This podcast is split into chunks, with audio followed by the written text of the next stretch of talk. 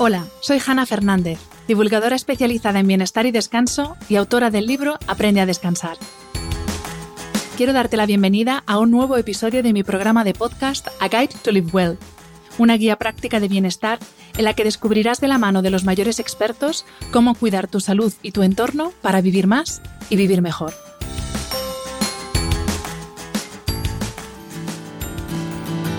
El paso y el peso de los años se notan. A partir de los 35 o 40 años, lo que antes era coser y cantar cada vez va costando más. Y esto es aplicable a un entreno de alta intensidad o a recuperarse de una boda.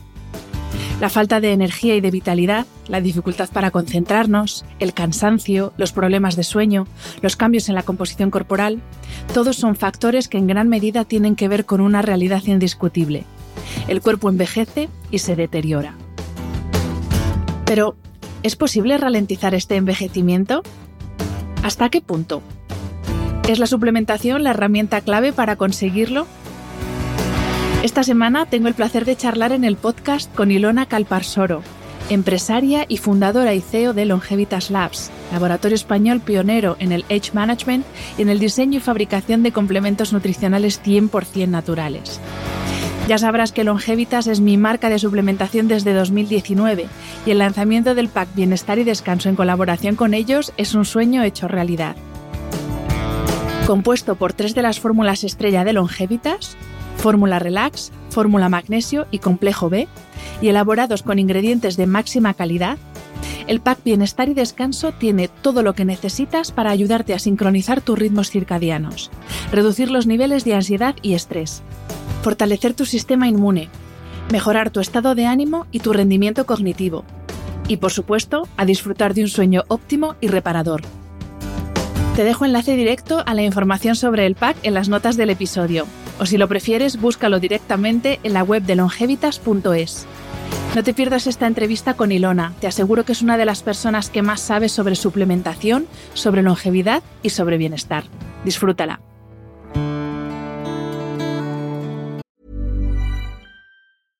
I'm Sandra, and I'm just the professional your small business was looking for. But you didn't hire me because you didn't use LinkedIn jobs. LinkedIn has professionals you can't find anywhere else, including those who aren't actively looking for a new job but might be open to the perfect role, like me. In a given month, over 70% of LinkedIn users don't visit other leading job sites. So if you're not looking on LinkedIn, you'll miss out on great candidates like Sandra. Start hiring professionals like a professional. Post your free job on linkedin.com/people today.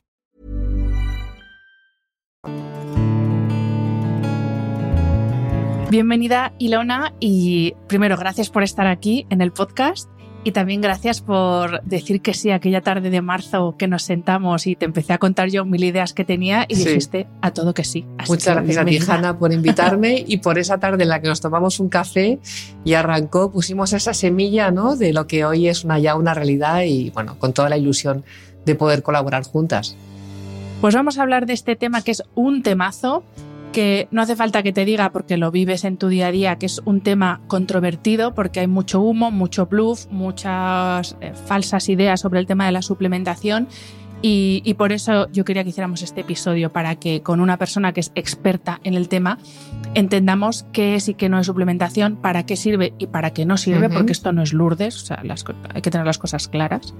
Así que si te parece vamos a empezar eh, por el principio, que es definiendo qué es un suplemento Sí, y qué es en comparación con medicamentos, nutracéuticos, nutricosméticos, homeopatía y un sinfín de opciones que tenemos en el mercado. vale. Bueno, yo quizá empezaría un poco con el para qué sirve, ¿vale? Que yo Bien. creo que es una buena manera de diferenciar una cosa de otra. Al final, un medicamento es una molécula, es una composición que sirve generalmente para curar una enfermedad o para paliar una serie de síntomas que tenemos con algún tipo de patología, ¿no?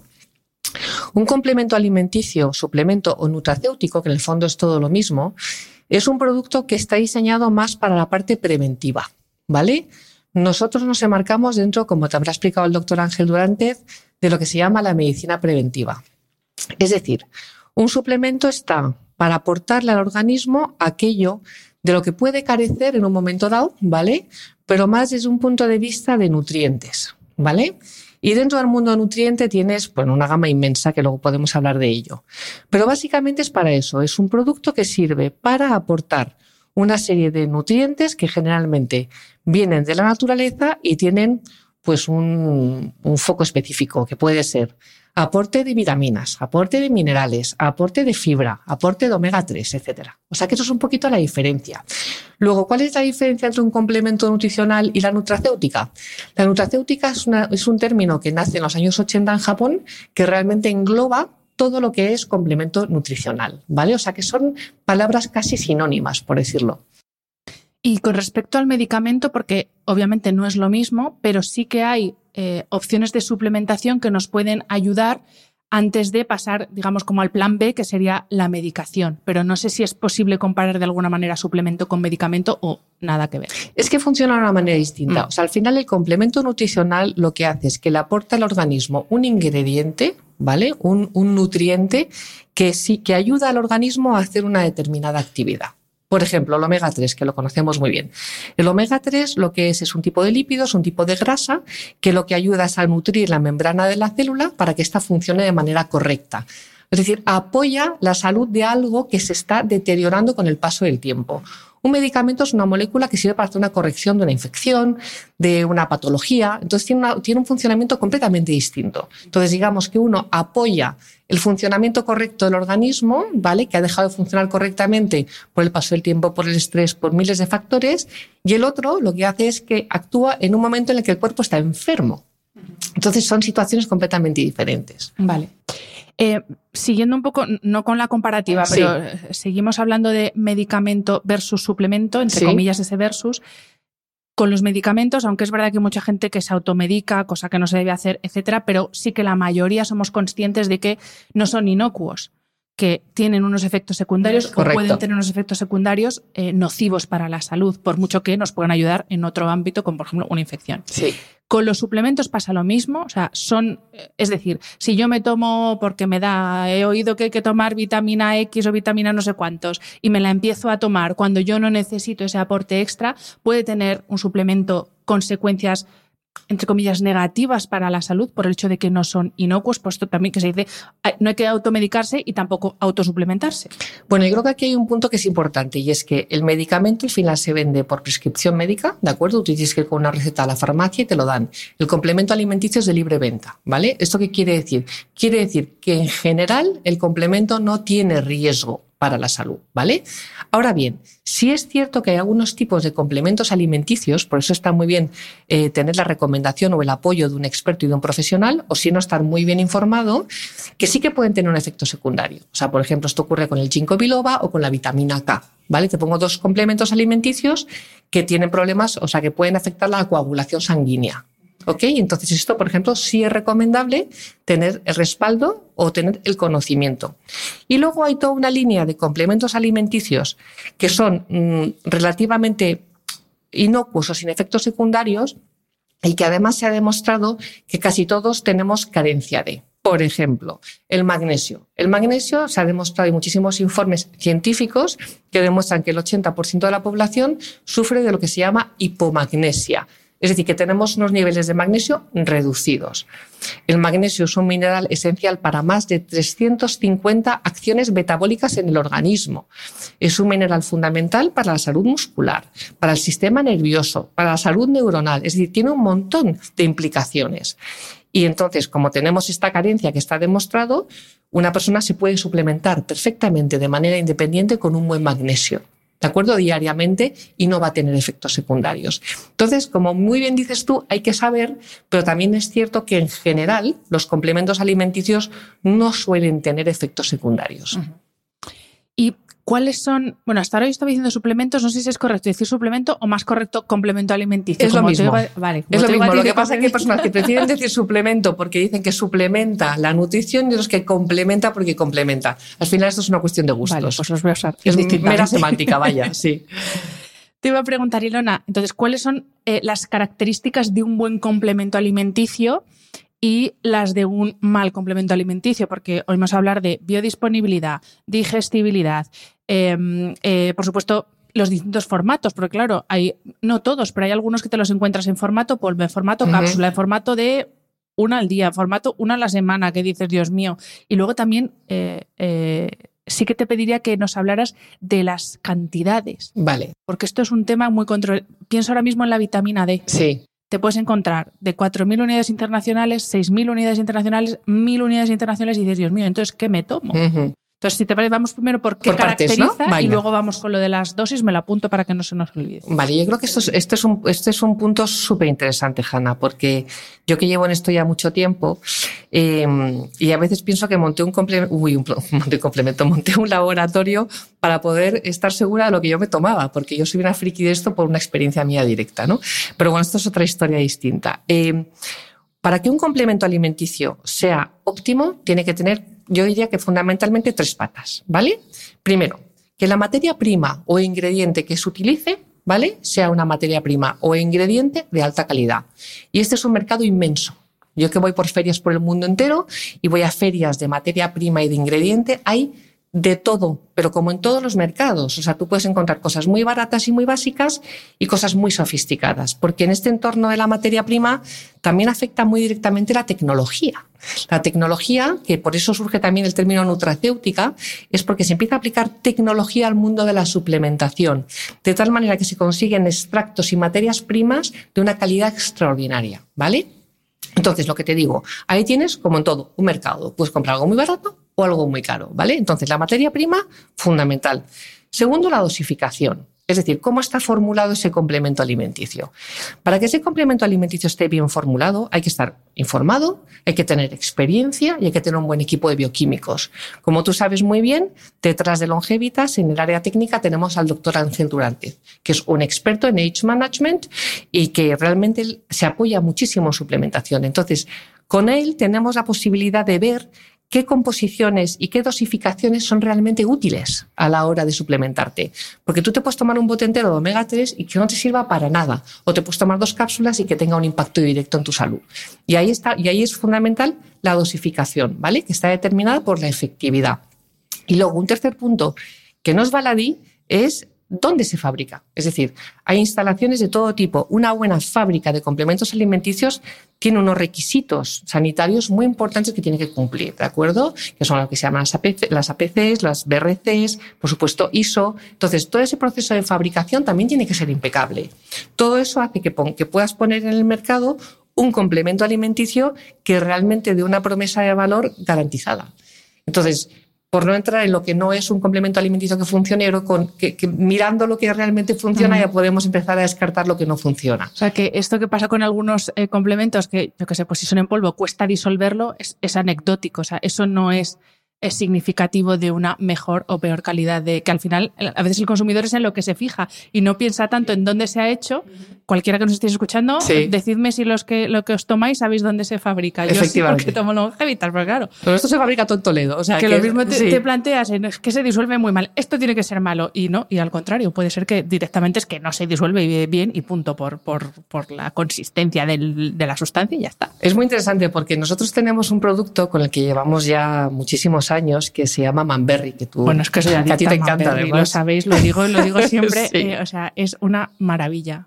Mm. Manberry es un producto que solamente nos ha dado Es una alegrías. joya. Llevamos Guau. con él mucho tiempo. Fue un producto que además desarrollamos con una persona a la que yo tenía muchísimo cariño, que desgraciadamente falleció, que se llama Javier Alcalá, y que era, eh, fue uno de los grandes pioneros en el mundo de la suplementación. Era, él era de Granada, era profesor en la Universidad de Granada, con lo cual también involucramos a la Universidad de Granada y lanzamos lo que fue seguramente uno de los primeros antioxidantes que ha habido en el mercado en España, pero que luego se convirtió realmente en un producto que ya le llamamos adaptógeno, porque tiene, en función de quién lo toma, tiene un comportamiento u otro.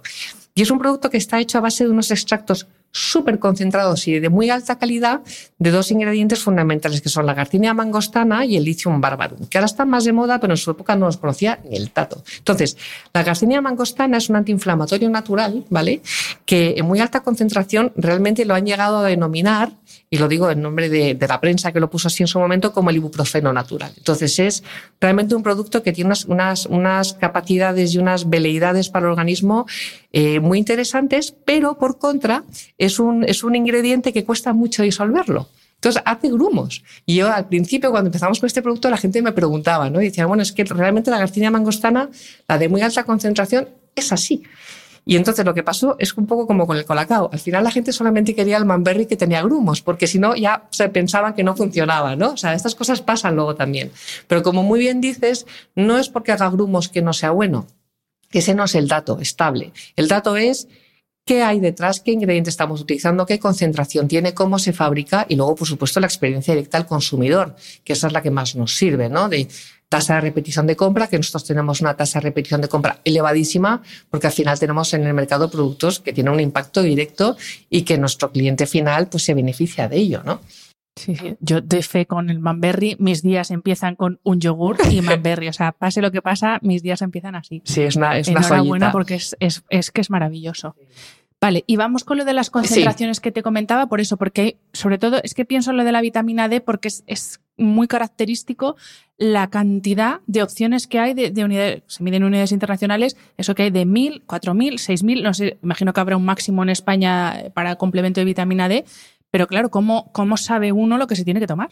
Pues mira, por experiencia. Hombre, hay endocrinos muy interesantes americanos que están haciendo muchísima investigación sobre el impacto de la vitamina D en el organismo. Acuérdate, durante la pandemia, la vitamina D se convirtió en la estrella. Yo creo que la vitamina D y la vitamina C fueron dos vitaminas que se pusieron súper de moda en la pandemia. De hecho, yo recuerdo estar encerrada en casa, quedarnos sin nada, intentar buscarlo en otras marcas y no encontrar. Estaba agotado literalmente, ¿no?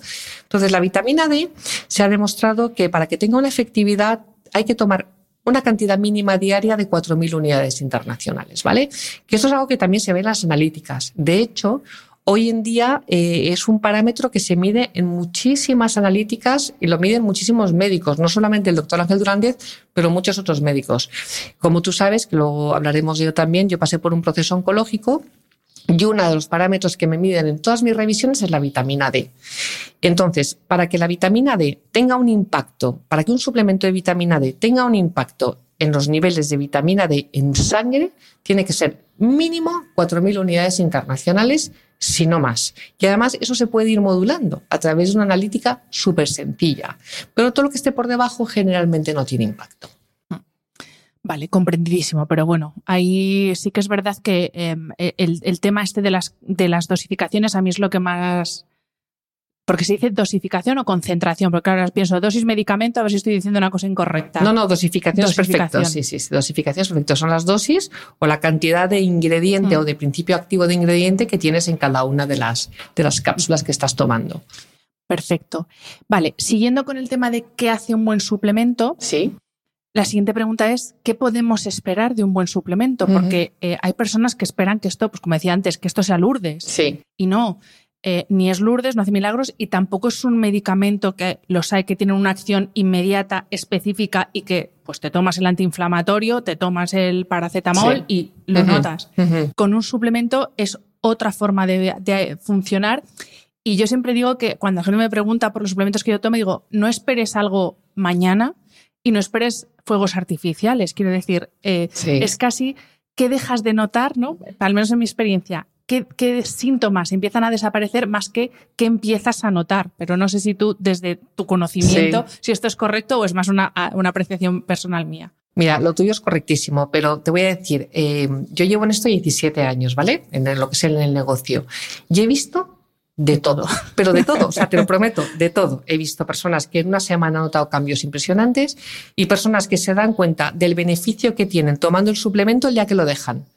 Tengo, de hecho, un muy buen amigo mío que lleva tomando mis suplementos muchos años, que de repente un día dijo, mira, yo creo que esto no me hace nada, lo dejó y de repente empezó a coger gripe tras gripe. Entonces me llamó y me dijo, Hilo, que me he dado cuenta que esto funciona fenomenal, porque no me había dado cuenta. Es lo que me pasa con el magnesio. ¿Ves? Tal cual lo has dicho, tal cual. O sea, yo cuando llevas una temporada digo, pues no noto nada. Es dejar de tomarlo y a la semana estoy más nerviosa, más sensación de ansiedad, empiezo a dormir peor, es que no falla. Por eso, es ah. que entonces, yo creo que cada persona es un mundo, ¿vale? Entonces, el complemento alimenticio también, como decíamos antes, depende de la dosificación, pero en general, un complemento alimenticio funciona por acumulación, ¿vale? Entonces, lo primero es que hay que ser constante. O sea, tú no te puedes tomar eh, magnesio una semana y luego dejarlo, porque entonces no te va a servir para nada. Es un poco como lo del ejercicio. Yo a mí me gusta mucho hacer esta comparación, ¿no? dices, bueno, eh, ¿cuándo voy a notar que realmente voy al gimnasio? Bueno, pues tendrás que ir unos cuantos meses antes de empezar a notar que tu cuerpo está mejor, que tu musculación se desarrolla. Bueno, y luego cuánto tiempo tengo que seguir yendo para notar el beneficio y cuándo lo dejo. Pues mira, la noticia es que vas a tener que estar haciendo ejercicio toda tu vida para notar el beneficio del ejercicio. Con el complemento alimenticio es exactamente igual. El complemento alimenticio al final te está aportando un eh, nutriente que generalmente no recibes a través de la alimentación o a través de otro tipo de vías. Entonces, como tienes carencia de él y te, te, aporta un beneficio, lo vas a tener que tomar probablemente el resto de tu vida, sobre todo a partir de una determinada edad, que es cuando nuestro organismo empieza a envejecer y empieza a tener una serie de carencias que tenemos que suplir. ¿Por qué? Porque en el fondo todos queremos ser longevos, todos queremos llegar a una determinada edad, encontrándonos bien y disfrutando de la vida. Y la única manera de hacer esto es con un estilo de vida en general óptimo, que esto incorpora, como decíamos, ejercicio, nutrición, que es súper importante, y suplementación. Y por supuesto la tranquilidad emocional, que a mí me encanta meterla también siempre, ¿no? Pero es un estilo de vida. Entonces el suplemento es tu pata en ese estilo de vida que te va a acompañar el resto de tu vida para que tu cuerpo y tu organismo funcione de manera adecuada. Qué bien lo has explicado, qué bien lo has explicado. Muchas gracias. No, y me gusta mucho porque sí. por, por, el mensaje que trasladas, porque eh, para ti sería muy fácil decir, nah, mira, vive como quieras y te tomas aquí todo el, No, no. el- el- este pack que te voy a hacer yo y, y ala. Y, y no, y es que no sirve de nada sin un estilo de vida saludable y constante. Absolutamente. Es decir, tú te puedes tomar toda la vitamina D del mundo, que si al final estás todo el día comiendo grasas saturadas, estás bebiendo alcohol y no te mueves, eh, a lo mejor te ayuda un poquito, pero no te va a servir de nada. Es decir, yo creo que todos empezamos a tener una conciencia y además mm, yo creo que es muy importante, incluso de autoaprendizaje, ¿no? Es decir, tampoco podemos delegar nuestra salud en un tercero, sino tenemos que tomar las riendas nosotros de nuestra propia vida y para eso hay que estar informado y hay que tomar serie de cambios en los hábitos que son costosos. A ti te ha costado cambiar tus hábitos, a mí me ha costado una barbaridad cambiar los míos, pero al final es lo que nos va a llevar a tener una vida pues larga, longeva y lo más saludable posible. O sea, ese es el, es el objetivo que tenemos todos. todos. Todos queremos ser felices y encontrarnos bien. Mm. Nos decía Silona al principio que un complemento alimenticio nos aporta un nutriente que por X razones o no tenemos o no producimos, etc. Y aquí hay mucha gente, yo cuando hablo de suplementación, siempre hay alguien que me dice, no necesitamos suplementarnos. Si llevas un estilo de vida saludable y una alimentación saludable, no necesitamos suplementarnos. Yo personalmente no pienso así. De hecho, eh, en palabras del doctor Sí. Para tener la cantidad de omega 3 que necesitamos, tendrías que tomarte un kilo de salmón salvaje, salvaje, no el del súper Sí, sí. random que encontramos todos los días. Para tener eh, unos niveles óptimos de vitamina D, habría que tomar el, el sol o exponerse al sol, mejor dicho, cada día X horas. O sea, que, que no, que por tener un estilo de vida saludable, el estilo de vida saludable que además podemos tener, los, sobre todo los que vivimos en ciudades, trabajando todo el día sentados, con la tecnología, todo el día pendientes del móvil, es que hay muchas cosas que tienen que ver con el estilo de vida saludable. Entonces, mi pregunta, para conocer también tu opinión, es, ¿todo el mundo necesita suplementarse? Entonces, yo ahí estoy muy de acuerdo con lo que dice, por supuesto, el doctor Ángel Durantez, que además es el que lo ve en consulta, ¿no? Yo creo que, eh, yo te diría que el 99% de la gente necesita suplementarse. ¿Qué 1% no necesita suplementarse? El que tiene la suerte de vivir en un pueblo, en el campo, con una huerta fantástica, con un ritmo de vida pausado, que vive con la naturaleza, probablemente esa persona no necesite Que solo suplementarse come lo de su huerta. que no solo come lo de su huerta, que tiene tiempo, que se levanta cuando amanece, que se acuesta cuando anochece, que tiene una tranquilidad de espíritu. Esa persona no necesita suplementarse, ¿vale? Pero la realidad es que el resto, que somos la mayoría de las personas, tenemos un tipo de vida que no acompaña a la salud. Entonces hay que apoyarse en suplementación. Y no la acompaña la salud no solamente por el ritmo que tenemos, sino por cómo es la comida que llega a nuestro plato, que generalmente viene mucha, pues si nos vitaminas y minerales que necesitamos, porque tomamos antibióticos, porque nos ponemos enfermos cada X o Z, porque dormimos poco, porque nos gusta salir y socializar y entonces eso nos resta por otro lado, porque llevamos un tipo de vida que no es la de nuestro ancestro, que vivía, como te decía antes, con los, con los biorritmos, con el sol, con la naturaleza. No tiene nada que ver. Entonces, todo tiene un coste.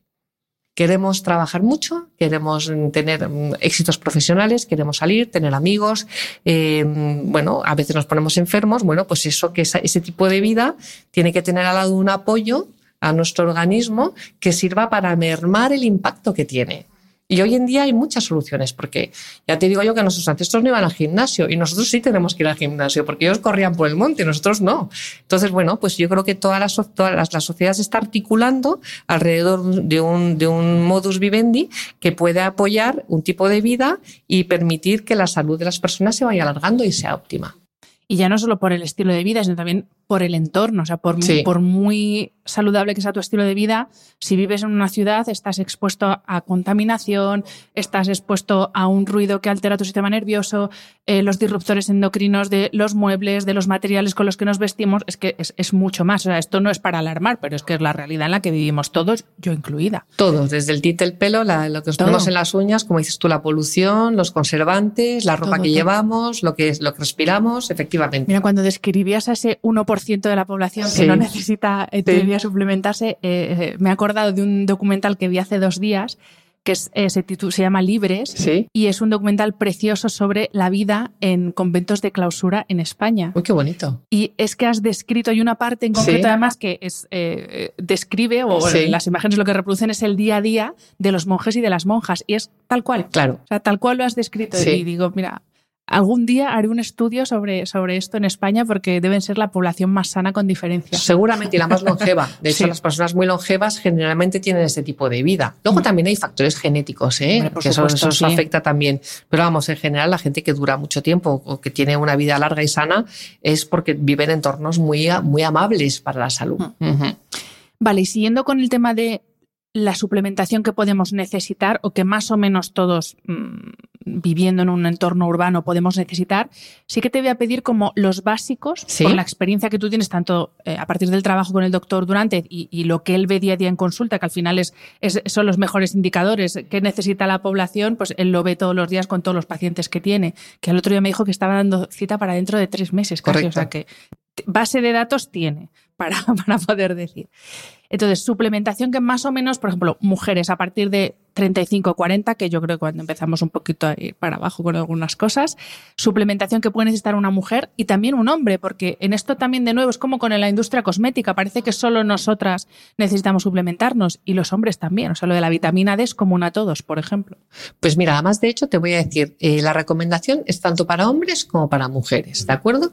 A partir de los 30 años empezamos a envejecer, empieza nuestro deterioro. Entonces, hay una serie de nutrientes que tenemos que aportar. Entonces, básico para hombres y para mujeres es un buen multivitamínico, que al final tiene las dosis necesarias de cualquier vitamina, mineral, oligoelemento, incluso enzimas y, y, aminoácidos que necesita recibir el organismo. Entonces, un buen multivitamínico es para hombres y para mujeres. Magnesio, lo hemos hablado antes, ¿vale? O sea, el magnesio es un mineral esencial y casi todos sufrimos de hipomagnesia. Por lo tanto, tomar un magnesio en forma de bislicinato, que es la última galénica, ¿vale? Y es la que ha demostrado tener mayor tasa de absorción, fundamental. Vitamina D, lo estábamos también comentando. O sea, al final tu sistema inmune tiene que estar muy preparado, pero es que la vitamina D ya se ha demostrado que no solamente beneficia al sistema inmune, sino también beneficia al sistema neuronal y a muchos otros factores. Por supuesto, un omega 3. O sea, el omega 3 es un, lípido, es un tipo de grasa que tiene unos beneficios a nivel neuronal y cardiovascular que son eh, fundamentales. La OMS lo recomienda, es decir, ya es un suplemento que está en todas partes, ¿no? Entonces yo te diría que esos son los básicos, pero para hombres y para mujeres. O sea, yo no haría una distinción ahí. Luego ya hay suplementos más específicos, ¿no? O sea, por ejemplo, una vitamina K es muy bueno para una mujer que está entrando en fase de menopausia y que lo combine con la vitamina D, ¿vale? Un grupo B, que es una vitamina que, es un, que, contiene todo lo que son las vitaminas del grupo B, como he dicho, es, una, es, un, es un suplemento que es muy bueno también para la mujer en determinados momentos, también en épocas de menopausia. Pero por no entrar en más líos, yo te diría que eso es común a las dos partes, ¿vale? Entonces no haría distinciones. Y añadiría un, un complemento más, añadiría dos más. Eh, Tú sabes que la mayor parte de nosotros, eh, bueno, parte de nuestro envejecimiento se debe a que nos oxidamos, ¿vale? Y otra parte del envejecimiento también se debe a que nos inflamamos, ¿vale? La inflamación interna, inflamación silenciosa, es el detonante generalmente de una patología ah, cuando pasa un tiempo. Igual que la oxidación es un detonante de la patología cuando pasa un tiempo. Nos vamos corroyendo, igual que un clavo se va poniendo oscuro, nuestras células se van corroyendo también. Entonces, tomar un buen antiinflamatorio, como puede ser una cúrcuma, o tomar un buen antioxidante, como puede ser un ubiquinol, son un apoyo esencial al organismo para que todo eso que se va produciendo en el interior se vaya controlando. Entonces, bueno, como ves, te estoy poniendo un armario de complementos bastante amplio pero realmente todos ellos tienen una función estratégica a la hora de mm, garantizar esa, bueno, garantizar no se puede decir nunca, ¿no? Pero apoyar a la salud para que pueda, eh, para que puedas envejecer de la mejor manera posible.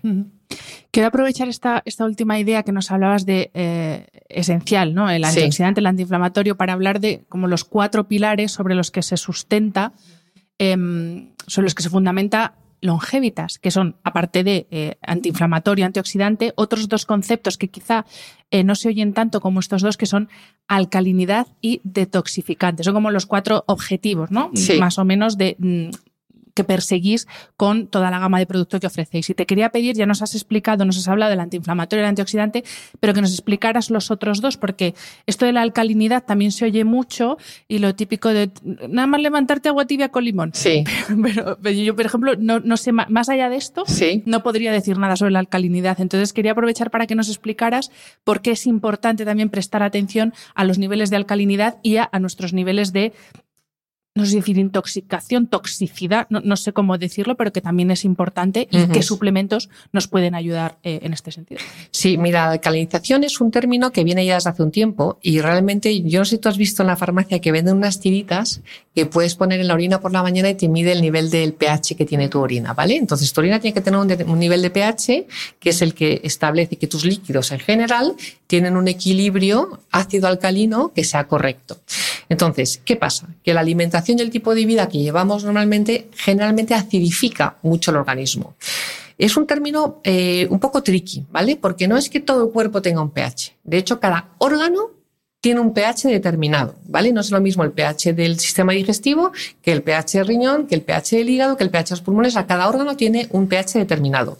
Pero sí que es verdad que a través de esas tiritas o a través de ese pequeño test tú puedes medir en tu, en tu orina por la mañana cómo está en general tu organismo. Entonces, para tener un cuerpo que esté alcalinizado, que tenga unos niveles de acidez eh, que no sean muy, muy bajos, o sea, que esté en un equilibrio, de alguna manera tienes que aportar a tu cuerpo eh, alimentos que lo que ayuden es a alcalinizarlo, ¿vale?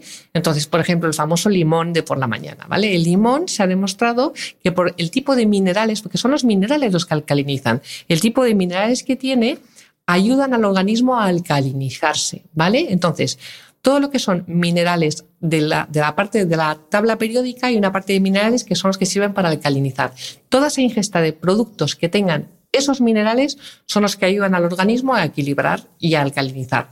El manberry es un producto que ayuda a alcalinizar también. Entonces, eso es un concepto de salud, ¿vale? Que el cuerpo tenga ese equilibrio.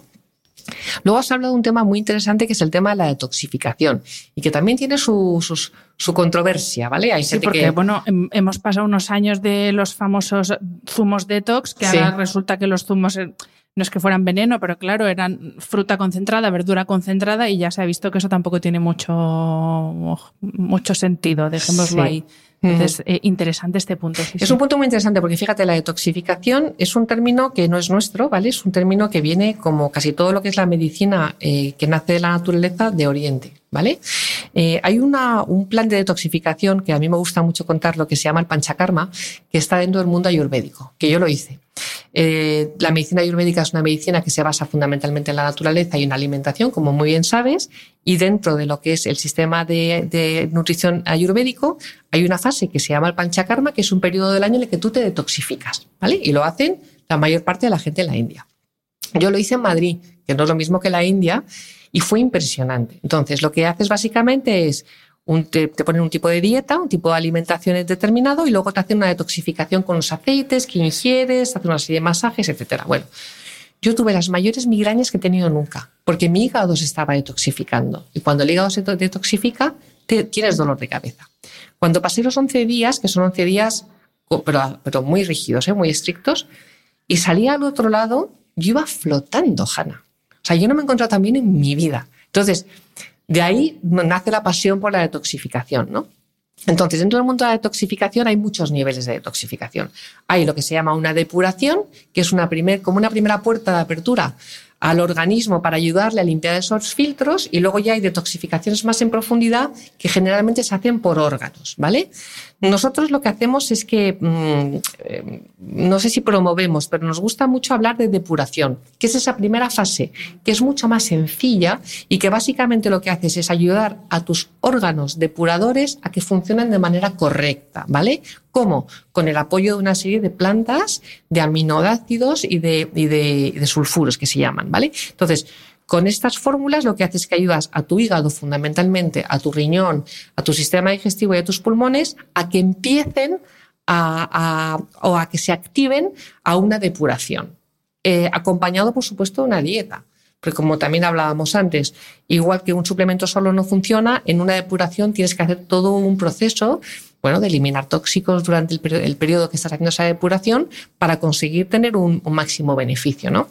Entonces la depuración es algo que está demostrado que funciona y que está ahí. Entonces, eh, nosotros queremos que es una de las bases, hacer dos, tres depuraciones al año para ayudar a tu organismo a que esos filtros, igual que en un coche pasas por el taller, pues que tu cuerpo pase por el taller y que de alguna manera ayudes a, limpiarse y a depurar esas toxinas. Entonces, bueno, esos son esos dos conceptos que, que creemos que son parte de la salud diaria de una persona.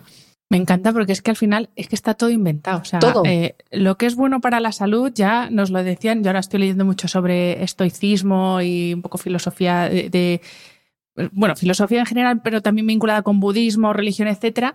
Y hablan mucho de estos temas de, porque para ellos, claro, el cuerpo es un vehículo y hay que cuidarlo y pues hablan de ayunoterapia y, y, que ya está todo dicho, vamos, que ahora nos creemos que estamos descubriendo. Nada de nada, está todo inventado.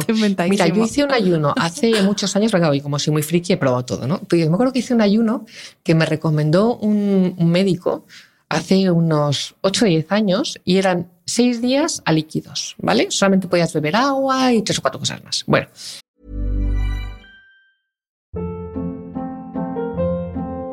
Hold up. What was that? Boring. No flavor. That was as bad as those leftovers you ate all week. Kiki Palmer here, and it's time to say hello to something fresh and guilt-free. Hello Fresh. Jazz up dinner with pecan-crusted chicken or garlic butter shrimp scampi. Now that's music to my mouth. Hello Fresh. Let's get this dinner party started. Discover all the delicious possibilities at hellofresh.com. eh, los primeros dos días vas flotando porque te encuentras rarísima, porque no tienes alimento, tu cuerpo está raro, estás como de mal humor y tal, y no sé qué. Y de repente al tercer día, al cuarto día, se te quita el hambre. ¿Y sabes lo que me pasó? Lo que menos me esperaba el mundo. Entré en un silencio absoluto mental. Entonces entendí por qué los yogis, la gente que hace meditación, hace ayuno, porque el gallinero se calma completamente. Yo recuerdo de repente estar así y decir, no hay ruido en mi cabeza. Y fue una sensación tan gozosa, pero claro, eso me, eso me dio, o sea, entendí de manera empírica, de manera directa, tal cual, por qué la gente que medita y la gente que quiere buscar unos estados espirituales o físicos determinados, tiene que pasar por un ayuno. Entonces, también ahí entiendes que la alimentación juega un papel esencial en nuestra salud mental. O sea, men sana, incorpore sano, no es una frase baladí. Es así. Es decir, cuando tú te cuidas, cuando tú cuidas tu cuerpo, tu mente también se cuida, tu mente también sana. Y es algo que se nos olvida y es muy importante tenerlo ahí. Sí. y sobre todo entender que el, organismo funciona a base de eh, reacciones químicas e impulso eléctrico. Sí. Entonces, todas las moléculas a través de la comida es información que aumentan, disminuyen, alteran esos impulsos eléctricos y esos procesos eh, químicos. Y es que es, que vamos, que es biología básica, que no. Tal cual, sí. Tú que te dedicas al mundo del descanso y eres una grandísima experta, mm. sabes muy bien que no hay que cenar o hay que cenar muy, muy poco. Y eso es, por ejemplo, para mí, uno de mis los hábitos que más me costó dejar. Pero los que más me costó dejar, aparte de dejar de fumar, que lo dejé hace 15 años, que también me costó un montón, pero los que más me costó fue dejar de cenar. Porque por la noche llegas a tu casa después de todo el día trabajando y lo que te apetece es sentarte y comerte un platazo de algo como tu momento placer, ¿no? Bueno, pues ese cambio a mí me ha devuelto salud. Es que yo ya no puedo cenar. Bueno, me tomo un yogur o me tomo algo muy ligerito, ¿no? Para no tener hambre. Pero es que el nivel de descanso, el nivel de funcionamiento de mi riñón, de mi hígado, de mi sistema digestivo es otro completamente distinto. Y de hecho, el día que salgo a cenar y tomo algo de más, ya duermo mal. Yo igual, pero ya sé que voy a dormir mal y ya está. Y no pasa nada. Y no ¿eh? pasa Pues nada, ya lo sé, que voy a dormir mal, pues mañana será otro día, que tampoco hay que Sí. flagelarse, pero es verdad que hay que ser consciente. Pero hay que ser consciente. Entonces, Sí, cuando te empiezas a dar cuenta de todas estas cosas, que dices, ostras, pues es verdad, si ceno mucho, duermo mal. ¿Por qué? Porque, no, porque sí es importante lo que haces con tu cuerpo. A veces pensamos que da igual. Y es que no da igual. No da igual. Em, hemos tocado algunos conceptos, has mencionado, de hecho, eh, en lo que llamamos de entrevistas, has hablado de longevidad, has hablado de envejecimiento, y yo te quería pedir que, que nos hablaras de eh, qué es longevidad con respecto al envejecimiento y que no se confunda con inmortalidad, Sí. que también es un poco, cuando se habla de age management y de longevidad, hay gente que lo confunde, o de medicina anti-aging, que el objetivo de esto no es no morirse, porque a todos nos, nos va a llegar. Entonces, sí que te quería pedir que nos explicaras, también desde el punto de vista de la suplementación, para qué nos sirve en términos de longevidad y en términos de envejecimiento, y que nada tiene que ver, pues eso, con la inmortalidad, que ya hay libros incluso de la muerte de la muerte. Eso no tiene nada que ver, eso sí que es tecnología y hay Sí. mucha gente, mucho dinero ahí invertido en Sí. eso, pero no es el No, objetivo de Eso es un de tema apasionante, pero como dices Sí. tú, es otro tema distinto. Ahí tenemos a nuestro José Luis Cordeiro, la Fundación Matusalén y todo eso, que es un mundo apasionante, pero no es lo que, lo que hablamos. Mira, yo me acuerdo hace muchos años que leí un artículo en el suplemento del país, el EPS, de un investigador del MIT, del Massachusetts Institute of Technology, que era una persona que hizo un experimento con su propio cuerpo. Entonces, este hombre empezó a tomar, eh, creo que tomaba 15 o 20 suplementos diarios durante 8 años. Midió su edad biológica cuando empezó y como son estos investigadores, lo volvió a medir a cabo de 10 años, ¿no? Entonces, él demostraba en su artículo cómo, gracias a la suplementación que había tomado, había conseguido acortar eh, o, ¿cómo decir?, alejar la muerte cinco años, ¿vale? Es decir, su cuerpo había rejuvenecido cinco años, o dicho de otra manera, no había envejecido a la velocidad que estaba envejeciendo antes, que me gusta más esta manera. Sí. Es decir, él iba envejeciendo a un ritmo y con esta toma de suplementos lo que hizo fue eh, frenar el envejecimiento. Y esto es realmente lo que hace la medicina del age management. O sea, el age management, la suplementación, lo que hacemos es que ayudamos al organismo a frenar su deterioro, no a revertirlo, ¿vale? Y no a pararlo, ¿vale? Lo que hacemos es que lo ralentizamos. Y esto es un hecho. Es decir, cuando tú le aportas a tu cuerpo los nutrientes que necesita para hacer su actividad diaria y que no puede recibirlos de otra manera, le estás dando la fuerza para poder mantener su actividad y envejecer más lentamente. Es que no tiene más. O sea que esto es lo que hacemos nosotros. Y Ilona, eh, ahora ya vamos a entrar en una parte de la, de la, pregun- de la entrevista eh, más eh, desde el punto de vista negocio, que también me interesa mucho porque, eh, bueno, yo soy autónoma, empresaria, emprendedora, no sé cómo definirme, y sé lo difícil que es, ya estando uno solo, con lo que me imagino que montar un laboratorio y una empresa como Longevitas en España no es fácil. Entonces vamos a entrar a- a- en esta parte más personal barra business de la entrevista. Y la primera pregunta es, ¿cómo te dio a ti por montar un laboratorio y una marca de suplementación? O sea, ¿cómo- ¿de dónde te viene? Porque tú no vienes Sí. del mundo. No, no, no. Yo soy este periodista, mundo. yo soy periodista y de hecho trabajé en prensa, trabajé en el diario ABC, estudié periodismo y, y de ahí salté al mundo de las agencias de comunicación. Primero estuve en una, luego estuve en otra. Y eh, bueno, el mundo de las agencias de comunicación en ese momento era un mundo mm, de consultoría pura, con un nivel de estrés importante. Yo además salía mucho, fumaba mucho, en fin, todo lo que no había que hacer lo hacía todo. Y entré en un momento de lo que se llama el famoso burnout. O sea, realmente quemé mi cuerpo y empecé a tener una serie de problemas físicos, pues de reflujos gastrointestinales, de colon irritable, tenía un montón de, de, de, sintomatología, de patologías que además me habían diagnosticado como crónicas, ¿no? Entonces eh, estaba bastante desesperada y un compañero mío del mundo, un buen amigo, me dijo, oye, tienes que ir a ver a, un, a, un, a una persona que conozco para que te ayude, porque esta persona con temas de nutrición y de apoyo suplementación y tal te puede, te puede ayudar a solucionar tus problemas. Y anda, ya se llama Alberto. digo, venga, Alberto. Y me dice que sí. Yo, era- yo me dedicaba al mundo de la tecnología. Es decir, yo, yo era jefa de prensa de compañías tecnológicas, pero tipo Hewlett Packard, Nokia, o sea, nada Que que, ver. ¿no? Con nada que ver con el mundo de la suplementación, ¿vale?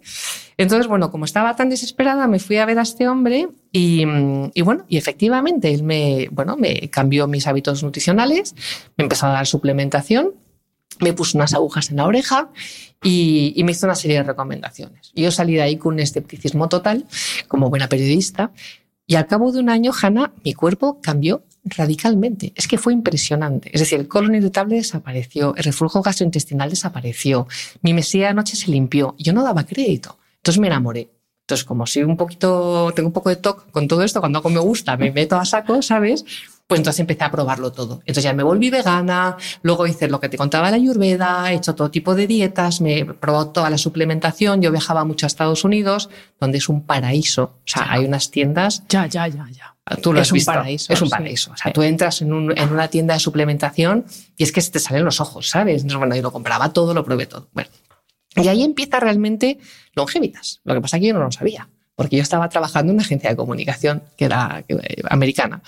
Eh, en ese momento me llamó un- una persona que, con- bueno, que era un competidor mío y me propuso montar juntos una agencia de comunicación, lo cual me pareció un proyecto muy interesante porque lo que siempre digo también es que el emprendedor, que tú lo eres, es un tipo de carácter y de personalidad. Es decir, o eres emprendedor y tienes esa vena o no lo eres. Y es igual de bueno una cosa que otra.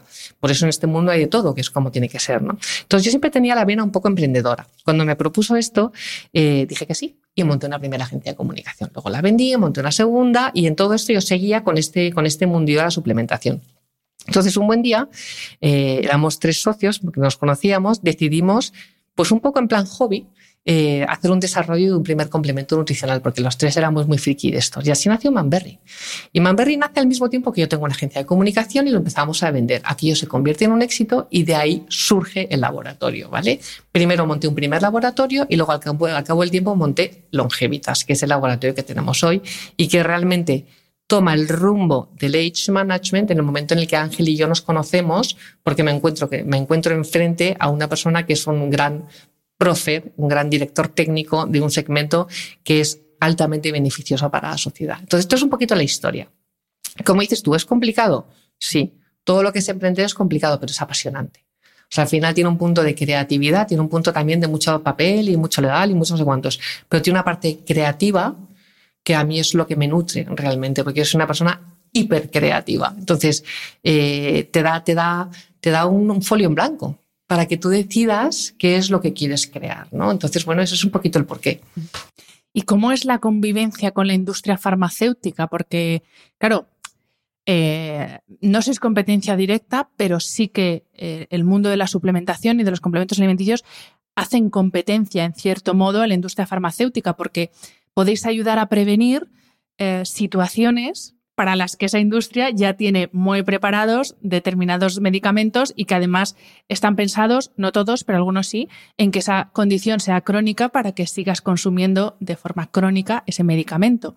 No estoy atacando los medicamentos, por favor, eh, en- creo que todo el mundo que me escucha me entiende y sabe mi postura al respecto. Entonces, te quería preguntar cómo es la convivencia con esa industria, porque, por ejemplo, hablando tú y yo, es una Sí. conversación real que tuvimos hace poco, eh, yo tengo eh, los niveles de colesterol por tema genético eh, elevados y yo tomaba una suplementación que de repente digo, es que no la hay.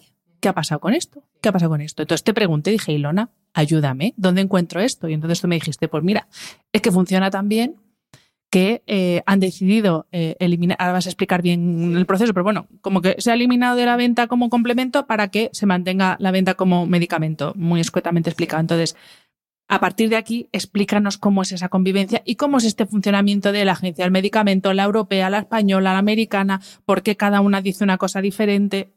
¿Cómo va esto? Bueno, es un mundo muy complejo, ¿vale? Em, yo, como dices tú, me gusta más fijarme en la buena praxis que en la mala praxis, ¿vale? Porque como en todo, siempre hay de todo. Pero vamos a ver. em, la monacolina K. La monacolina K eh, tiene el mismo efecto, o un efecto muy similar a una estatina, que es lo que tú Esto es lo tomas. del colesterol, Que es lo del colesterol, efectivamente, que es lo del colesterol. Entonces, eh, la, la monacolina, por Dios, la monacolina K, como tiene impacto real sobre el colesterol, es tomando dosis de 10 miligramos, ¿vale? Entonces, la agencia del medicamento lo que hizo es, eh, como funcionaba muy bien, funcionaba eh, prácticamente al mismo nivel que una estatina, dedujo o concluyó que los efectos secundarios de la monacolina K podrían ser iguales o muy parecidos a los de un antibiótico o medicamento como es la, eh, un antibiótico o un medicamento como es las estatinas. Y por lo tanto concluyó que podían tener un riesgo para la población, ¿vale? Y por eso la retiró y nos la limitó a 3 miligramos, lo cual no tiene ningún impacto en cuanto a los niveles de colesterol. Vamos, habría que tomarse un bote entero, ¿vale? Entonces, a partir de ahí entra el gran debate. Es decir, hubo también una modificación muy importante en cuanto al precio de los medicamentos que conocemos todos. De tal manera que llegó un momento en que las farmacias, la, en general los, grandes grupos eh, farmacéuticos, empezaron a ganar mucho menos dinero porque los márgenes que te daba un antibiótico o medicamento se redujeron mucho.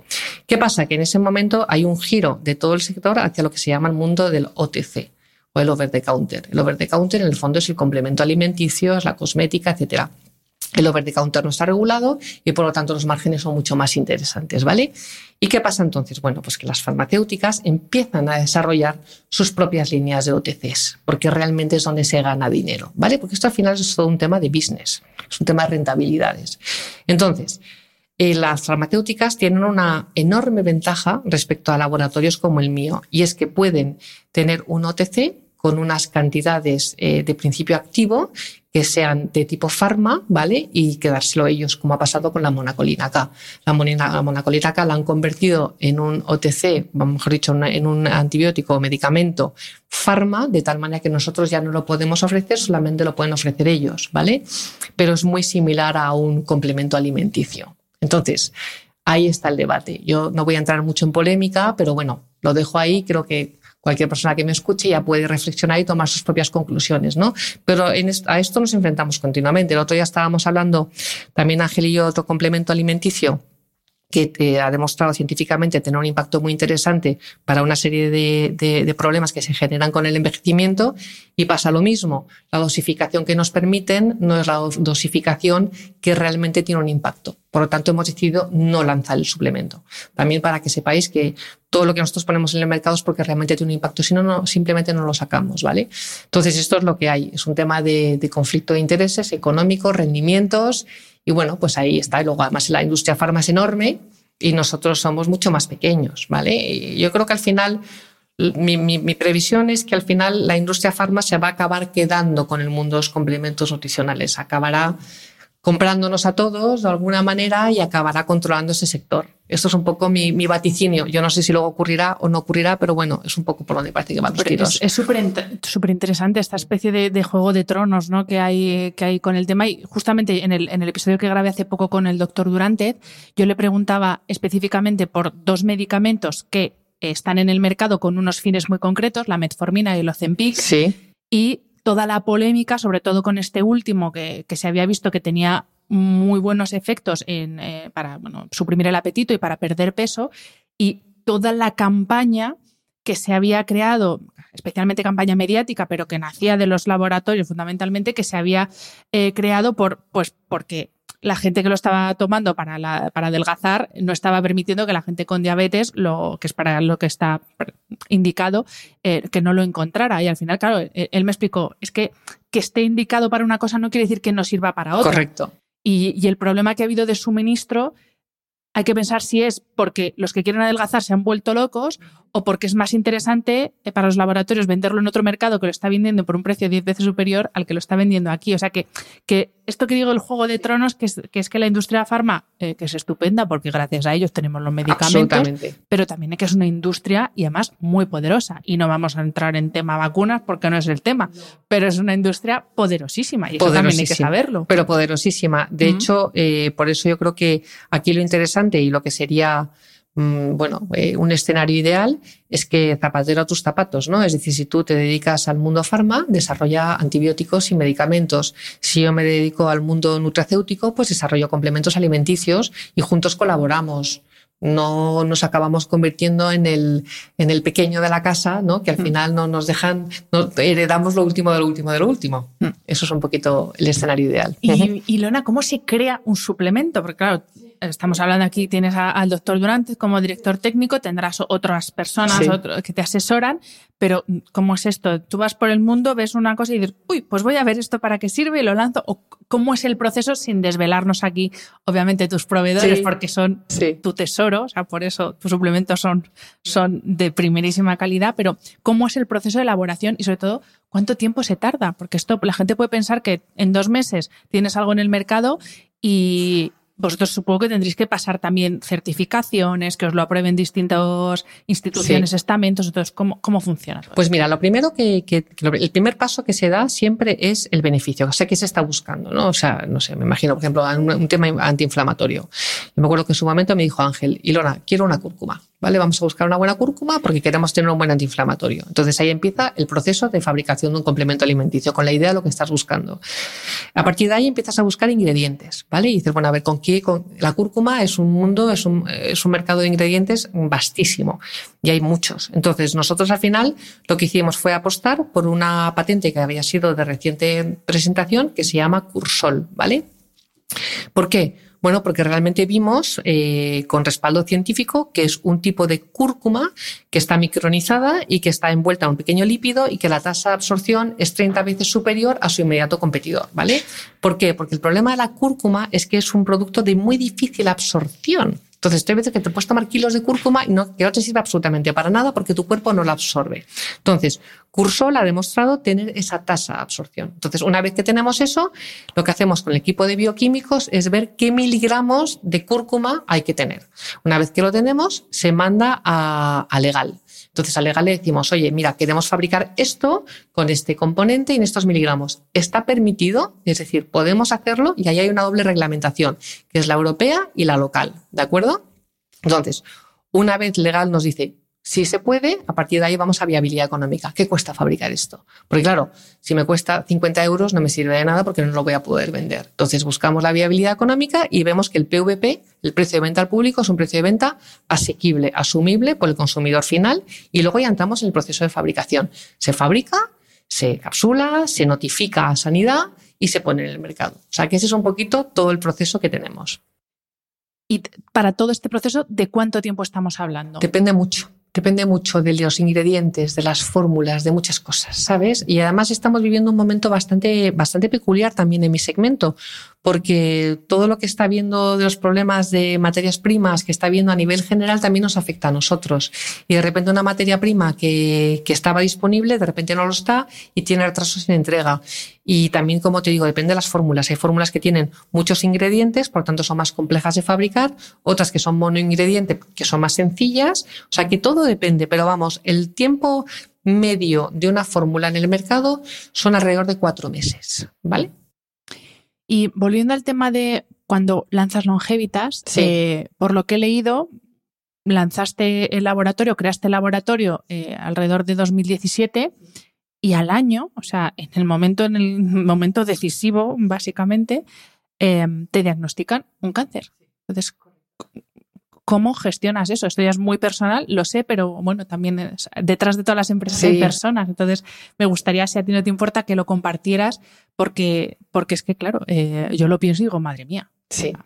De hecho, yo pasé el cáncer, mi cáncer me lo diagnosticaron en marzo del 2017 y yo ya estaba con la idea de longevitas desde el 2016, ¿de acuerdo? Entonces, em, bueno, cuando te diagnostican un, cáncer es un, shock. Y, y, al principio estás, bueno, pues bastante, bueno, completamente desubicado. Dices, bueno, ¿y ahora qué? ¿Ahora qué pasa? ¿No? ¿Me voy a morir? ¿No me voy a morir? O sea, todo eso se, todo eso se pone encima de la mesa por primera vez, en mi caso, por primera vez en mi vida. Bueno, tuve un oncólogo maravilloso, que sigue siendo mi oncólogo, que es el doctor Javier Cortés, al que adoro, y, él me dijo, mira, tienes un cáncer de mama estrógeno dependiente y que tiene una tasa de supervivencia de un 80%, ¿vale? Con lo cual ya, bueno, pues eh, si perteneces a ese 20% puede ocurrir, pero en general es un cáncer que se trata. Como era un tumor muy grande, mmm, me plantearon hacer quimioterapia y radioterapia, ¿vale? Sin mastectomía. Yo no tuve mastectomía, gracias a Dios. Lo más duro para mí en mi proceso de cáncer fueron varias cosas. Eh, primero, la quimioterapia. La quimioterapia es un proceso súper agresivo para el organismo y que da muchísimo miedo. O sea, yo, yo no paso más miedo en mi vida, te lo juro, Hanna. O sea, eh, cada vez que veía esa bolsa y cómo entraba el líquido en mí, digo, voy a estallar como una bomba relojería, porque todo eso, además yo que soy consciente de lo que son los tóxicos, mm. o sea, es que no te puedes imaginar el nivel de paranoia. Y yo iba ahí sudando. Yo no me he tomado un lexatín en mi vida, menos la primera vez que me pusieron la, quimioterapia, que me dijo mi oncólogo, tómate un, tranquilizante porque estaba nerviosísima. Y de hecho fue la primera y la última porque a mí ese tipo de pastillas lo que, lo que me hizo fue que me desdoblé, o sea, me produjo un, efecto rarísimo en el cuerpo. Bueno, el caso es que, bueno, pues es un proceso muy agresivo donde hay todo un proceso de transformación personal, físico, ¿vale? Porque te quedas completamente calva, ¿vale? Y de, emocional, mm, espiritual, eh, de visión de vida, o sea, todo cambia. Y al mismo tiempo, como a mí me, yo soy una persona hiperactiva, yo no quería dejar de trabajar. Entonces yo estuve trabajando todo mi proceso. Creo que me quedé en casa tres días nada más porque me encontraba muy mal. Y mi empresa a mí me dio la energía, ¿vale? De poder seguir adelante. Es decir, ¿cómo se vive esto? Bueno, pues de muchas maneras. En mi caso, porque esto es un tema hiperpersonal, como yo soy una persona activa y soy emprendedora por, por, por, por compulsividad y por creatividad, a mí Longevitas en ese momento inicial me agarró de la mano y me acompañó y me ayudó a pasar por un proceso muy duro. Yo además en ese momento mi hijo era muy pequeño, con lo cual para él verme así era muy duro, yo delante de él tampoco quería trasladar este mm. miedo, entonces, bueno, pues se mezclan muchas cosas. Pero básicamente lo que hizo Longevitas es, siendo muy pequeñita también ella, agarrarme de la mano, acompañarme en este proceso y darme la ilusión y, la energía que yo necesitaba para atravesar este proceso. Yo además soy hija única, mi familia vive casi toda en París, estoy aquí bastante sola, entonces tengo mis amigos, tengo poco, poca red, por decirlo de alguna manera, para un proceso tan complicado y tan largo, porque la gente te ayuda mucho al principio, pero luego cada uno tiene su vida, ¿no? Entonces, bueno, y te digo, para mí Longevitas fue, fue esa, esa, esa ayuda, esa, esa compañía tan bonita, ¿no? Mm. Y a ti, Luna, a veces, eh, y esto a mí me pasa, y obviamente yo no he pasado un proceso como el tuyo ni de lejos, em, ¿no te pasa a veces que dices, ostras, con esta vida saludable que llevo, con lo que me cuido, con las renuncias que hago. Tú hablabas de las renuncias a cenar y que es lo que más te costó dejar de fumar. Yo también dejé de fumar y me costó porque a mí me encantaba fumar y a mí me sigue gustando el humo del tabaco. Sí, lo digo, pero ya no fumo.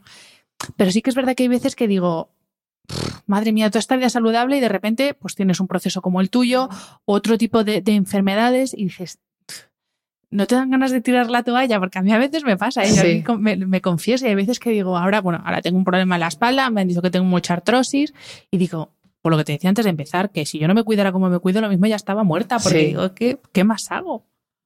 No, te dan como esos, esos bajones de decir. ¿Sabes lo que pasa? Que fíjate, yo, yo para esto también soy un poquito más eh, esotérica en ese sentido, ¿no? Pero yo creo que la, que la enfermedad tiene una carga emocional muy importante. ¿Vale? Y yo llegué a ese cáncer con una trayectoria personal de muchos problemas a nivel personal eh, complejos que me hicieron en un momento dado sufrir mucho. Entonces, eh, yo pienso que mi cáncer en gran parte vino derivado de una situación mía emocional, ¿vale? A eso le añado otro factor y es que yo tuve a mi hijo tarde, yo quise tener un segundo hijo, no pude, entonces me metí, después de hacer todos los tratamientos del mundo, acabé haciéndome una fecundación in vitro, ¿vale? Y me hice tres fecundaciones, tres FIVs. Los FIVs son un, chute de hormonas muy potente y uno de los efectos secundarios puede ser un cáncer.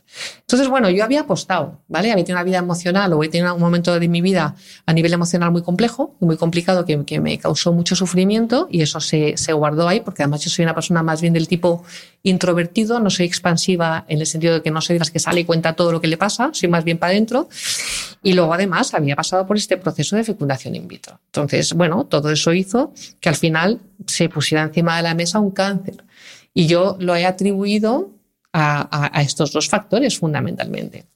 Entonces no, no hay que tirar la toalla. Es decir, hay muchas cosas que afectan a nuestra salud.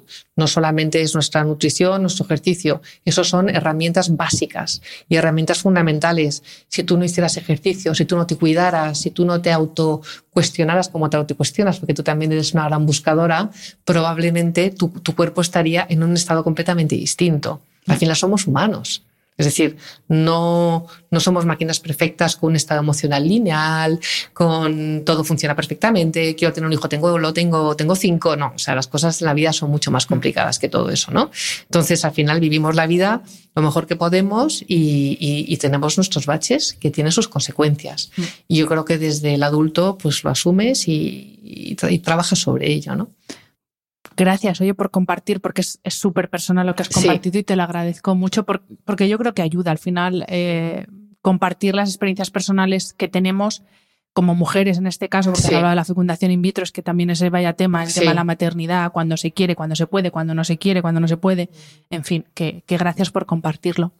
Y, y vamos a entrar ya en la última parte de la entrevista y van a ser dos preguntas. Sí. Mm, También así un poco personales, no tanto.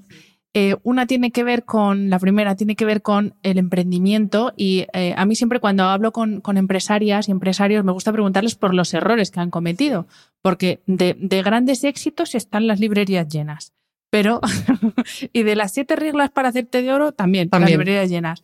Pero a mí me gusta saber eh, pues las cagadas de la gente, porque, porque de ahí es de donde se aprende. Entonces, al- alguna cagada de estas que digas, madre, ¿cómo se me ocurrió meterme por ahí? Que puedas compartir como aprendizaje que te sirvió a ti, que nos pueda servir a los demás. Bueno, muchas. O sea, tengo una lista enorme de a- no cagadas. vamos a hacer sangre, podemos con una sola no, haga- no tengo, sangre tampoco. Pero mira, para, para un poco relajar a todos los emprendedores que nos oyen, eh, hay en, en Estados Unidos hay un museo de ideas que, no han, que, han, que han fracasado. verdad.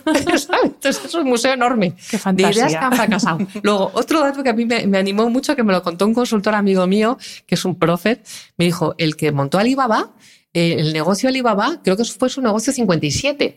Es decir, este hombre pasó por 56 fracasos hasta que llegó a Alibaba, ¿no? Es decir, los negocios, no. no esto, esto de que mm, te metes en un garaje y nace Apple, no va así. La historia es muy diferente. Lo que pasa que al final, como todos vivimos de Hollywood, nos creemos que el matrimonio es para siempre y que todo el mundo se lleva bien y que los hijos son maravillosos y que los negocios siempre dan éxito. Y no, la realidad es muy diferente.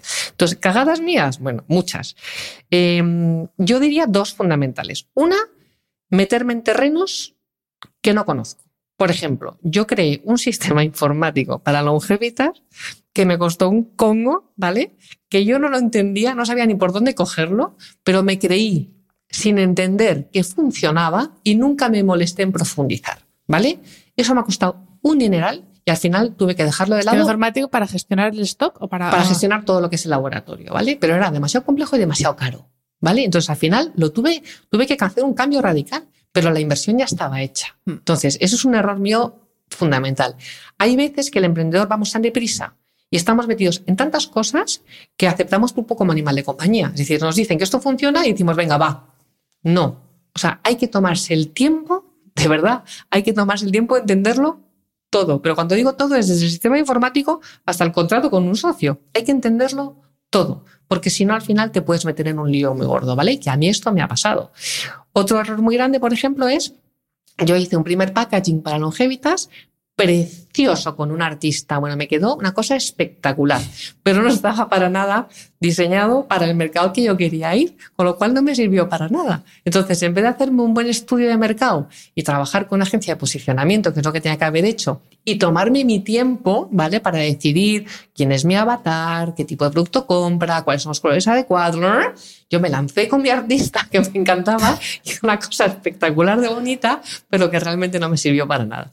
Entonces, bueno, en mi caso, yo soy más una doer. A mí me gusta hacer, ¿vale? La parte reflexiva me cuesta una barbaridad. Igual, Es sí. igual. Entonces, a mí esto de sentarme a pensar lo llevo Sí. muy mal. Yo voy antes con, con la acción y después pienso y Sí. ya, claro, cuando ya es tarde digo, ¿dónde vas? ¿Dónde vas? Entonces yo como esto lo, lo he hecho, lo he hecho esas dos, esas dos, por ejemplo, esas dos meteduras de pata me han costado mucho dinero y mucho tiempo, ¿no? Entonces, bueno, ahora mi, mi autoaprendizaje es, y me esfuerzo es, no, no, Ilona, tú te sientas y te lo estudias. Y hasta que no lo entiendas, no se firma o no se hace.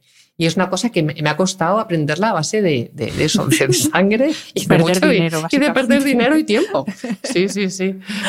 Sí. Vale, y la última pregunta Sí. es, eh, tengo que preguntarte sí o sí, Sí. por tus rutinas, por cómo es tu estilo de vida ahora y ahí por favor incluye la suplementación, claro, porque a mí me encanta saber qué toma la gente y de hecho algún café que nos hemos tomado y es, Ilona, me pasa esto que me tomo y me dices, mira tal, tal, tal, tal, tal. O sea que tú, ¿cómo es tu, tu estilo de vida ahora con tus, imagino que te, que te darás tus homenajes y, y- esas licencias que todo el mundo se tiene que permitir, pero cómo es y, y dentro de él, cómo es la suplementación. Vale, yo, eh, vamos a ver, yo lo que te he contado antes, he hecho bastantes cambios de hábitos, ¿vale? En general, mi día a día de alimentación, mm, yo soy una mujer delgada, como poco, ¿vale? Yo creo en la, en la nutrición, iba a decir la infranutrición, pero no sé infranutrición, es decir, yo creo que comer menos es más, ¿vale? Da, más salud al organismo. Entonces yo generalmente hago casi un ayuno desde la cena, que suelo cenar a las ocho y media, hasta la comida. Desayuno un café y poco más, ¿vale? A mediodía suelo comer bien, suelo tomar una proteína, generalmente de origen animal, ¿vale? Pues pavo, huevo, algo así, con una ensalada, verduras. Y luego suelo tomar una cuajada. No meriendo y ceno muy ligero. O sea, yo como poco. Suelo cenar mucha verdura hervida, que me encanta. Suelo cenar a lo mejor un poquito de queso de oveja, pero ceno muy ligero. Entonces, esa es mi alimentación. Entonces, mis amigas siempre me dicen, es que estás súper delgada. Y yo siempre digo, bueno, es que como muy poco es que yo como poco, porque a mí mi organismo me ha demostrado que con esta alimentación me siento mucho mejor, mi nivel de rendimiento es mucho más alto. Bueno, es que quizá, perdona que te corte, quizá no es que comas poco, es que eh, ahora estamos sobrealimentados, quizás que estás comiendo lo que realmente necesitas. Puede ser. También creo, Hanna, fíjate que cada cuerpo es un mundo, ¿vale? A mí me gusta mucho hablar de la, de la individualización. Yo como poco porque a lo mejor necesito menos. Hay gente que necesita comer más. ¿Vale? Hay personas que si comen cinco veces al día se encuentran mucho mejor que si comen tres. No es mi caso. Yo tengo un proceso digestivo muy lento. Si como cinco veces al día, tengo mi sistema digestivo trabajando todo el día y eso es un desgaste brutal para mi organismo. Entonces, bueno, mi estilo de vida es el mío y corresponde con mis características, ¿vale? Porque tampoco es extrapolable ni mucho menos a todo el mundo. Luego yo además diariamente me suplemento con colágeno, luego tomo prebióticos y probióticos, no míos, de otra marca, ¿vale? En sobre, que lo diluyo con mi colágeno y me lo tomo diariamente, y luego tomo vitamina D, tomo magnesio, tomo omega 3 y tomo, eh, tomo metformina. Eh, ¿Y qué más tomo? Y tomo cúrcuma, es que ya ni lo sé, porque me las pongo todas una, en esto, me tomo como 15 pastillas. Y yo creo que es lo que tomo diariamente. ¿Y haces ejercicio? Porque hago ejercicio, sí. Lo que pasa es que últimamente estoy fatal porque no llego a donde voy. Entonces, a mí me gusta muchísimo ir al gimnasio a hacer fuerza, que eso me lo dijo Ángel, que tenía que hacer pesas, ¿vale? Entonces voy a un gimnasio a hacer pesas y luego hago yoga y me encanta bailar. Entonces luego estoy apuntada a clases de baile, pero baile tipo hip hop, no te creas, ¿eh? que a mí es lo que me divierte. Estupendo. Entonces esa es mi parte de ejercicio. Y para terminar, eh, descanso, ¿qué tal vamos con eso? Fenomenal. Yo a las once y media, yo si puedo, a las once estoy en la cama leyendo y a las once y media se me cierran los ojos y a las ocho menos cuarto me despierto. O sea que eso es una verdadera gozada, sí. Sí, sí, sí. Y en cuanto, pero es un biorritmo, ¿eh? lo tengo, tengo mi cuerpo completamente acostumbrado. Cierro todo a calicanto, como muy bien dices tú, no hay luz, en fin. No tomo ningún excitante por la noche, el teléfono móvil lo apago, o sea, todo se queda en una quietud total y descanso. Pues eh, Ilona, millones de gracias por este rato, por abrir tu corazón, porque de, negocio es fácil hablar, pero hablar de, lo personal de cada uno no tanto, así que muchísimas gracias. Eh, y lo he dicho también, gracias, lo he dicho al principio, gracias por decir que sí a aquella idea que te planteé y que es un placer colaborar con vosotros y, conocerte. Eres una mujer súper inspiradora. Muchísimas gracias, Ana. Lo mismo te digo, la verdad es que yo creo que ha sido un encuentro entre mujeres maravilloso. Muchas gracias, Elena. Espero que hayas disfrutado del episodio. Este programa de podcast es independiente y en abierto gracias al apoyo económico de marcas que apuestan por mi trabajo y confían en mí para ayudarles a comunicar su mensaje. Los expertos que aceptan mi invitación a intervenir en este programa no tienen ningún tipo de vinculación con dichas marcas a menos que se especifique lo contrario y todo el contenido de mi podcast, página web y redes sociales que haya sido patrocinado irá acreditado como tal. Gracias por ayudarme a que este proyecto siga siendo viable e independiente visitando la web de mis anunciantes, dejando reseñas, comentarios y valoraciones en las distintas plataformas de reproducción y compartiendo mi contenido en tus redes sociales. Mil gracias por estar al otro lado. Nos escuchamos en el próximo episodio.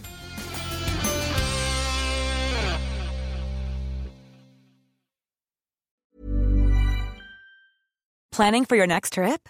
Elevate your travel style with Quince. Quince has all the jet setting essentials you'll want for your next getaway, like European linen, premium luggage options, buttery soft Italian leather bags, and so much more. And is all priced at 50 to 80% less than similar brands.